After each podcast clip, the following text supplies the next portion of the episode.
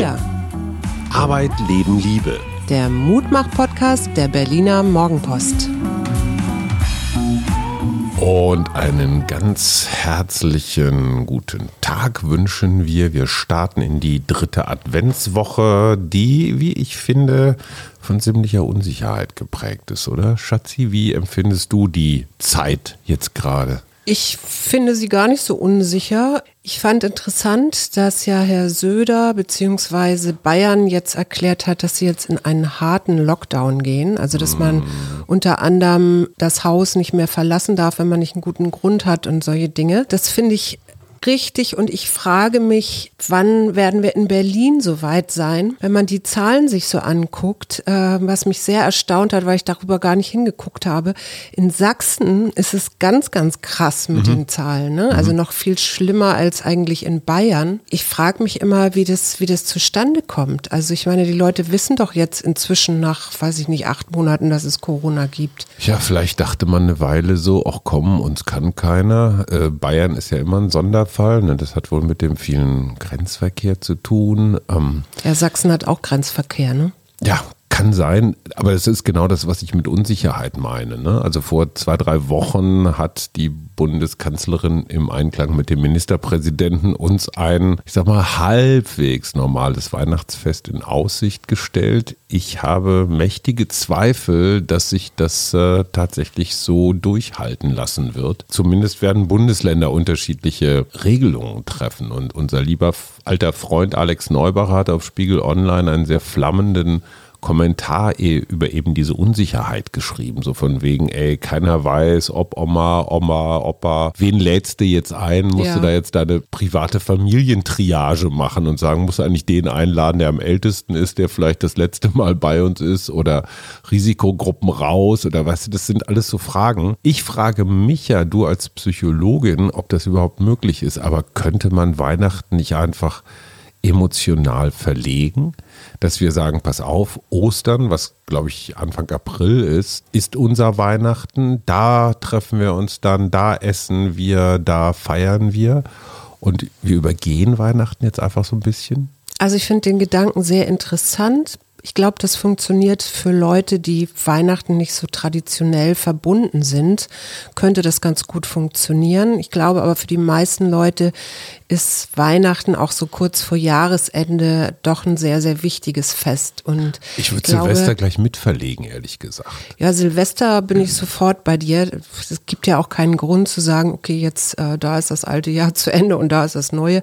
Man kann das ja auch alles neu machen oder Perspektivwechsel. Das ist der Punkt. Ne? Das ist der Punkt, Perspektivwechsel, weil niemand schreibt uns vor, dass wir diese Bräuche, die wir haben, tatsächlich am 24.12 zelebrieren mhm. müssen. Mhm. Es ist ja auch, ich finde es ja auch mal ganz interessant, wenn du dir vorstellst, wir verlegen das jetzt einfach mal sechs Monate weiter in den Sommer oder so, dann könnten wir da auch ein schönes Sommerfest draußen machen. Dann bräuchten wir auch keinen Weihnachtsbaum zu schlagen, sondern dann könnten wir vielleicht einen nehmen, der sowieso schon im Garten oder ich weiß nicht, draußen steht und dann gar nicht sterben muss dafür, um das mal so drastisch zu sagen. Ja, man müsste halt so eine gesamtgesellschaftliche Übereinkunft haben, dass die Weihnachtsfeiertage sind halt so, naja, so Feiertage, so eine Art Ferien.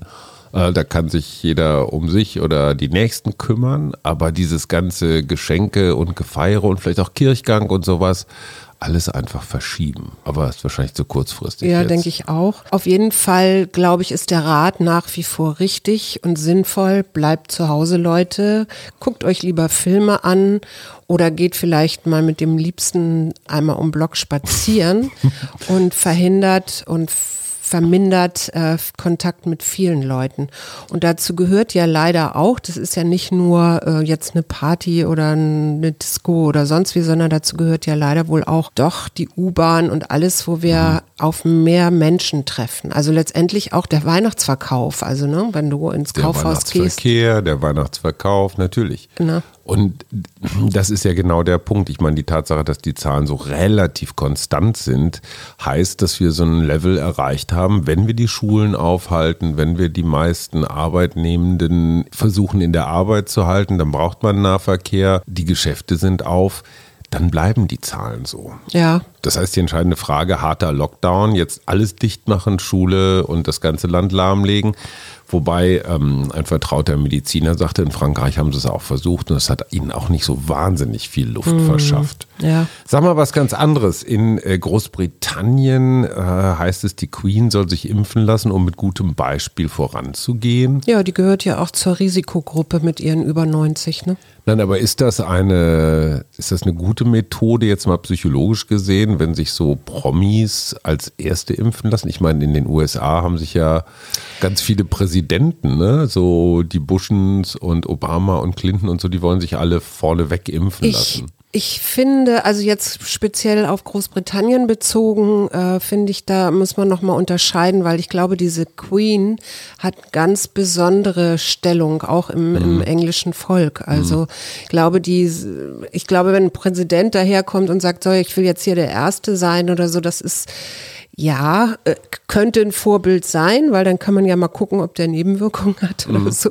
Aber ich glaube tatsächlich, dass man das nochmal unterscheiden muss. Also ich glaube, die Queen hat eine ganz andere Kraft und vielleicht auch, äh, sie, fällt sie sogar unter die Schützens, schützenswerten äh, Arten, Arten die auf Windsors. diesem Planeten, genau, weil es die gar nicht mehr so viel gibt. Also ich glaube, da gibt es nochmal einen Unterschied. Aber jetzt mal ganz, ganz spontan. Wir haben keine Queen in Deutschland.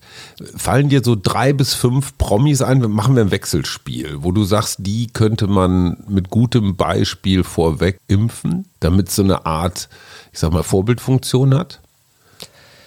Tatortkommissar. Tatortkommissar, nee. Politiker? Also ich finde Politiker schon alleine deswegen, damit sie äh, regierungsfähig bleiben. Ja, das ist jetzt praktisch gedacht, aber ich dachte jetzt wirklich so, also Helene Fischer zum Beispiel oder. Die ist mir ziemlich Banane, ehrlich gesagt. Ja, weil du jetzt nicht so schlagertechnisch nee, nicht so, so, unterwegs. Nee, ich finde, ich finde, da sollte es kein, nö, ich finde, da sollte es gar keine. Bushido es sollte gar keinen ersten in dem Sinne geben, sondern wirklich, wir sollten da anfangen, wo es, wo, wo die am meisten, wo die Menschen sind, die am meisten geschützt werden sollen. Da bin ich total bei dir, wenn ich das rational entscheide, aber ich glaube, und da hat Jens Spahn äh, am Wochenende ein paar sehr deutliche Worte gesagt.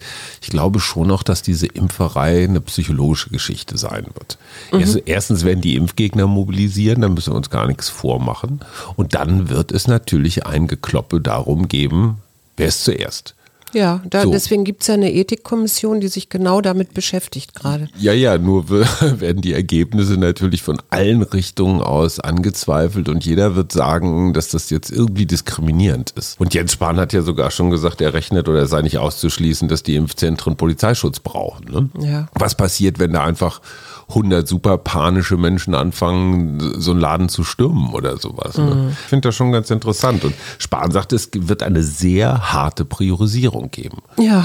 So, aber auch da vielleicht kann man Promis zum Vorbild nehmen und sagen, okay, ich möchte mich impfen lassen, aber ich warte noch um medizinischen Ja, zum Beispiel fände ich viel besser. Ja, aber super. Also ja. kann man ja beides. Nur die Frage ist, braucht man Promis, um die Botschaft, ja, wir lassen uns impfen, Leute habt Geduld, benehmt euch einigermaßen. Fußballer, ne? Wäre so ein mm, Klassiker. Ja, ja, ja, an die habe ich auch schon gedacht. Wissenschaftler, ne? Ach, ich, ja, also ich, ich tue mich ein bisschen schwer und da bin ich auch eher, bin ich auch eher die private Suse. Für mich sind Vorbilder und auch so prominente Vorbilder, die habe ich so gar nicht. Also das, äh, ich glaube, mir ist das ziemlich egal, ob nun, wer, wen, wer fällt mir denn denn ein Yogi Löw sagt, äh, ich gehe jetzt mit gutem Beispiel voran und lasse Okay, unser 15-jähriger Sohn, wenn zum Beispiel jetzt einer seiner Rap-Idole oder Influencer, ich sag mal einer wie Rezo oder so, wenn der vorne weggehen oder würde sagen, pass auf Leute, haltet euch zurück. Ich glaube, das ist ja, geht ja gar nicht darum, um, um die Leute, die sich sowieso impfen lassen würden. Ich glaube, das geht eher darum, die Leute einzufangen, die, die jetzt so absolut skeptisch impfen gegenüberstehen, ja, ja oder? Und die kriegst nicht. du sowieso nicht über Vorbilder, glaube ich. Aber du nicht. hast 20, 30 Prozent von Leuten, die noch unsicher sind. Ja. Und ich glaube, es gibt auch nach wie vor noch eine ganze Reihe von uninformierten Leuten, die jetzt nicht so regelmäßig alle möglichen Nachrichtenportale durchgucken oder auch nicht Fernsehnachrichten gucken. Die wissen noch gar nicht so richtig ganz genau, was los ist. Und die orientieren sich vielleicht an Promis. Ja. Gut, wir werden da keine Einheit erzielen. Das könnte ja vielleicht sogar ein Thema sein. Wir haben ja dazu aufgerufen, wer Lust hat, mal über sein Corona-Jahr mit uns zu reden hier in diesem Podcast. Und wir senden das dann wahrscheinlich irgendwie irgendwie zwischen den Jahren, egal wo er gerade unterwegs ist, ob in Stuttgart, Bonn oder vielleicht sogar Cottbus. hier in der Nähe von Berlin. Das ist alles technisch möglich. Leute, wenn ihr Lust habt, meldet euch doch einfach. Wir haben schon ein paar, aber wir wollten das noch eine Weile offen und ja, Spannend halten. spannend halten. Genau. Wir haben noch nicht mal entschieden, ob wir alle machen oder ob wir losen oder wie wir das regeln. Also das Rennen ist noch total offen. Genau. Sendet eine aussagekräftige Bewerbung, warum euer Corona-Jahr viele Millionen Hörer interessiert. Genau, und vielleicht ja auch, um vielleicht etwas zu erzählen, eine Seite des Corona-Jahrs, die man so nicht in der Zeitung lesen konnte oder so. Ne? Ich habe mich übrigens damit beschäftigt, es gibt ja nach wie vor diese ganzen angemeldeten Querdenker-Demos. Und das Bundesverfassungsgericht hat jetzt in Bremen diese Querdenker-Demo und auch jegliche Form von Querdenkerversammlungen verboten. Hast du dieses Video gesehen? Ich glaube, es geisterte bei Twitter rum, wo die Versammlung, also sie wollten ja demonstrieren und dann ist das irgendwie von der Polizei unterbunden worden. Da sind die über so einen Minigolfplatz abgehauen, sind alle über so einen Zaun gesprungen. Das war, Nee, hab ich nicht Es gesehen. war extrem putzig. Ich habe mich nur gefragt, ähm, wenn, also erstens hoffe ich, dass natürlich, dass das hier für Berlin auch noch kommt und wir diese Silvesterumzug nicht haben in, in der Stadt. Aber ich habe mich gefragt, äh, wie ist denn das eigentlich, wenn du so einen harten Lockdown hast? Dann darfst du ja eigentlich solche Demos dürfen die ja gar nicht stattfinden. Also wenn wir jetzt in Berlin zu Silvester einen harten Lockdown haben, kann hier ja gar keine Querdenker-Demo stattfinden, oder? Das kommt ein bisschen drauf an, wie genau dieser harte Lockdown ausgestaltet ist. Aber wenn du das Haus nicht verlassen darfst? Schon klar, dann, also dann, du darfst dich ja dann auch nicht draußen versammeln. Nee, oder ne, nur zwei Haushalte oder irgendwelche Regelungen. Man muss immer, immer, immer wieder darauf hinweisen, dass das Versammlungsrecht, aus dem sich das Demonstrationsrecht ja ableitet, also unter freiem Himmel, ähm, ein Grundrecht ist. Ja. Und das ist auch eigentlich, Achtung, nach eigentlich folgt immer eine Lüge, eigentlich nicht verhandelbar. Der Lockdown ist eine Ausnahmesituation. Ne? Da darf man Grundrechte schon einschränken.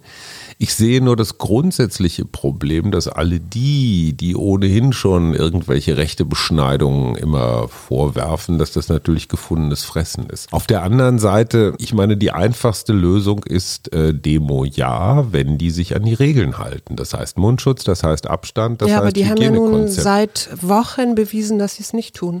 So, und da, äh, da fängt jetzt langsam an, ein Schuh draus zu werden. Deswegen kommt natürlich auch der Verfassungsschutz ins Spiel. In dem Moment, wo der Verfassungsschutz sagt, das ist eine verbotene oder problematische Vereinigung, hat man ganz andere Möglichkeiten, deren Versammlungen zu unterbinden. Nur dann bist du wieder in der Falle, dass du jeden Demonstrierenden praktisch gleich unter Generalverdacht Ja. des Verfassungsschutzes Ja, ja. stellst. Und das wird den Menschen nicht gerecht, die vielleicht aus guten Gründen äh, demonstrieren und die sich da halt einreihen, ohne zu merken, was das für Vögel sind. Ich fand ja ganz interessant, in der Zeit war ein Interview mit Eva von Redeker, einer Philosophin, und da ging es darum, was sie unter Freiheit versteht. Und das eine ist ja so querdenkermäßig zu sagen, ja, hier geht's um unsere Meinungsfreiheit und unsere Konsumfreiheit und unsere Bewegungsfreiheit und was weiß ich für Freiheiten. Und sie hat das ja für sich neu definiert. Ne? Also sie und ich habe darüber auch nachgedacht, was ist denn für mich eigentlich Freiheit? Und ich bin so auf so Sachen gekommen wie in meinetwegen in einem Land zu leben, in dem es wirtschaftlich sicher ist oder in einer Demokratie zu leben oder zu entscheiden, was ich lernen möchte, wohin ich reisen möchte, ähm, solche Dinge oder auch als Frau hier die gleichen Rechte wie Männer zu haben, ja? Also wie, wie ist das bei dir? Freiheit gibt es in seiner, ich sag mal, vulgären Darreichungsform, so von wegen, äh, ich kann tun und lassen, was ich will. Genau, so, so eine Konsumhaltung ne? oder so eine Eigentümerhaltung. Es ist vor allem eine Ego-Haltung. Ja. Äh, die Freiheit kommt ja nie alleine daher, sondern meine Freiheit endet da, wo deine anfängt. Das heißt, es gibt so Genau. einen Bereich, so ein, naja, vielleicht, es ist nicht so eine ganz genaue rote Linie, das hat vielleicht auch immer ein bisschen was mit Aushandeln zu tun. Aber in dem Moment, wo ich in eine Demonstration gehe ohne Mundschutz zum Beispiel, ist das nicht mehr meine individuelle Freiheit, Nee, sondern ich riskiere selber angesteckt zu werden, andere anzustecken. Ich belege damit vielleicht Krankenbetten, ich beschäftige Krankenhauspersonal. Was nicht nötig gewesen wäre in diesem Fall. Und insofern ist meine egoistische Freiheit keine Maske, eine Einschränkung aller ja. anderen Gesellschaftsmitglieder. Und insofern ja. ist das ein falscher Freiheitsbegriff. Genau, so würde ich das auch sehen. Ich fand äh, in dem Zusammenhang auch noch interessant, dass äh, man ja auch sagen kann, die Besitzstand Wahrnehmenden, ja, mhm. die nehmen in Kauf, dass für ihre, damit sie ihren Besitz behalten, andere sterben oder eben auch viele Lebewesen aussterben, mhm. eben zugunsten, und da bist du wieder beim Ego ja, ihres eigenen will, Lebens. Ne? Ich will meinen Wohlstand behalten, ne? Mhm. selbst wenn der Regenwald dafür leiden muss oder sowas. Auch das wieder ein Freiheitsbegriff, weil da endet meine Freiheit doch da, wo die Probleme oder die Lebensfähigkeit der Erde in Frage gestellt wird. Ja. Ich fand in dem Interview, äh, interessanterweise sind wir beide unabhängig voneinander darauf gestoßen. Ja. Ich fand in dem Interview einen Gedanken sehr, sehr interessant, dass sie sagte, ja, wir betrachten Freiheit als auch als Mobilitätsfreiheit, also mhm. immer und überall hingehen zu können, wo wir wollen. Siehe harter Lockdown, dann ist diese Mobilität natürlich eingeschränkt. Ja. Und sie sagt, das kann man auch umdrehen. Wie viele, es sind glaube ich 70 Millionen Menschen jetzt in diesem Moment auf der Flucht. Auf der ne? Flucht. Ja, mhm. wenn man nach Äthiopien guckt, zum Beispiel Tigray, da kommen schon wieder ein paar Zehntausend dazu. Für diese Menschen ist Mobilität überhaupt keine Freiheit. Ganz im Gegenteil. Im Gegenteil. Die müssen sich bewegen, äh, auch wenn sie gar nicht wollen. Und diese Philosophin, Frau von Redeker, mhm. ähm, sagte, es ist doch ein hohes Maß an Freiheit, dass man ein Zuhause hat. Und genau. das sei ihre Erfahrung im Lockdown gewesen. Ein Nest irgendwo da, wo es Wurzeln gibt, wo es Bekannte gibt, wo man sich von der Identität her zu Hause fühlt. Insofern mhm. kann selbst eine quasi Gefangenschaft in einem Lockdown auch Freiheit bedeuten, weil ich habe ein Zuhause. Ja, ja, ja. ich fand das auch also sehr nachdenkenswert. Sehr, sehr klug. Ja. Kann man auch gar nicht in links oder rechts oder irgendwie so richtig einordnen. Ne? Da war so von allem allem was dabei. Ich fand das sehr interessant. Und ich fand noch interessant, dass Tony Wheeler, mhm. sagt er dir was? Tony Wheeler, das sagt mir was, ich weiß nur gerade nicht. Der Erfinder des Lonely Planets. Ach, natürlich, klar. Ne? Also Ohne dieser Reiselektüre. Ja, ja, ja. Klar. Der sagt, das wird darauf hinauslaufen, dass wir lokaler unterwegs sein werden. Ne? Also da wir eh länger an einem Ort sind mhm. äh, und dass das vielleicht sogar zur Folge hat, ähm, dass wir mehr wandern gehen. Ja. Also lang, die langsamere Art des Reisens suchen. Und in, der, in dem Zusammenhang fiel mir dann auch auf, ja, stimmt. Es gibt diesen schönen Jakobsweg, den man wandern kann. Ne? Selbst durch Berlin. Gibt es, ja, dann gibt es diesen Dante-Wanderweg von Ravenna nach Florenz. In Israel gibt es den Jesusweg, glaube ich, ne? Heißt der so? Bestimmt. Also so, und diese Idee mal das Reisen, das Reisen neu zu aber denken. Cherie, was haben wir denn dieses Jahr gemacht? Ja, wir haben das gemacht. Wir sind ich weiß, aber ich finde das so als, als äh, äh, perspektivisch auch ganz interessant. Ja, klar, nur dann verlagerst du natürlich also wenn du dir überlegst, wie viele hunderttausend Menschen in Sommerferien Berlin in Ruhe lassen, den Rücken kehren, wenn du dir vorstellst, dass die alle tatsächlich jetzt in Brandenburg einfallen, dann hast du hier nicht mehr Individualtourismus, so wo alles nett und schön ist, sondern du hast natürlich dann hier auch Massentourismus. Ne? Ja. Und die zertrampeln dir dann natürlich deine Naturschutzgebiete auch auf eine Art. Na gut. Irgendwas ist immer. Wir blicken in die kommende Woche. Was hast du dir vorgenommen? Ich habe mir vorgenommen, nach wie vor gelassen zu bleiben. Mhm. Ich weiß ja auch noch gar nicht, wie nun unser Weihnachtsfest wird, mhm. also ob wir nun noch mit Familie rechnen dürfen oder nicht. Dementsprechend wird das sowieso alles sehr kurzfristig, aber ich finde, das finde ich gar nicht schlimm so im Hier und Jetzt. Ich habe mir vorgenommen, mich jetzt mal zu entscheiden. Ich spende ja jedes Jahr zehn Prozent meiner Einnahmen einer naturschutznahen Organisation. Mhm. Damit werde ich mich diese Woche mal beschäftigen, welche das dieses Jahr wird. Weihnachtsgeschenke mit G.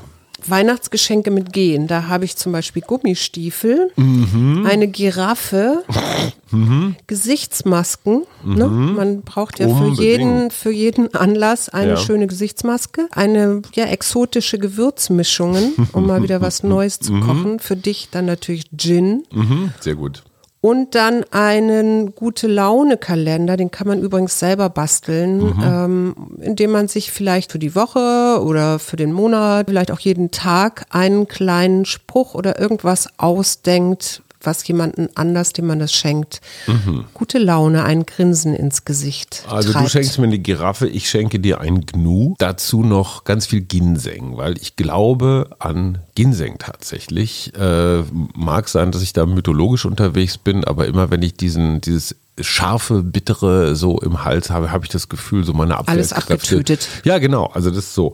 Dann schenke ich dir, weil du magst es ja auch gerne ein bisschen prunkvoller, einen Gerhard Richter, weil ich gerade noch 12 Millionen gefunden Ja, habe. super, darauf freue ich mich. Aber dann brauche ich auch noch ein größeres, ähm, ein größeres Zimmer. Oh. Also das dazu. müsste dann bitte schon Ja. drei Meter mindestens hoch sein, damit das da auch so Schatz, wirklich ich schenke dir die Villa zum Gerhard Richter. Okay.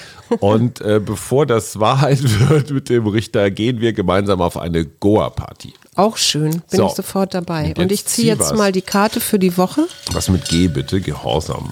Gehorsam. Geduld. Nein, Begeisterung. Ah, ist auch Geisterung. Für, für was wirst du dich begeistern diese Woche? Ich habe einen Plan für diese Woche, der gilt eigentlich immer. Der heißt nämlich Sachen gebacken kriegen.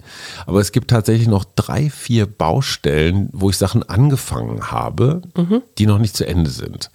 Also Werkzeug, Keller, Räder und so weiter. Und ich glaube, da komme ich diese Woche entscheidende Schritte nach vorne. Da sagst du was, mein Newsletter ist auch noch nicht fertig, den ich jetzt auch dringend versenden wollte. Also wir haben einiges vor uns und wünschen euch einen guten Start in diese Woche. Wolltest bleibt du Begeisterung gelassen. nicht noch aus dem Buch Bleibt vorlesen? bei euch. Ach ja, und die Begeisterung im Buch sagt, einen Moment, sagt die, ah, Begeisterung. Sei mit schwungvoller Aufmerksamkeit dabei, geh aus dir heraus und gib anderen durch deine Leidenschaft für das Leben Auftrieb. Öffne den Weg für neue Möglichkeiten. Na dann, bis ganz bald Und tschüss. und tschüss. Ich habe dir eben schon ein bisschen Musik drunter gelegt. Wir, Arbeit, Leben, Liebe. der Mutmach-Podcast der Berliner Morgenpost.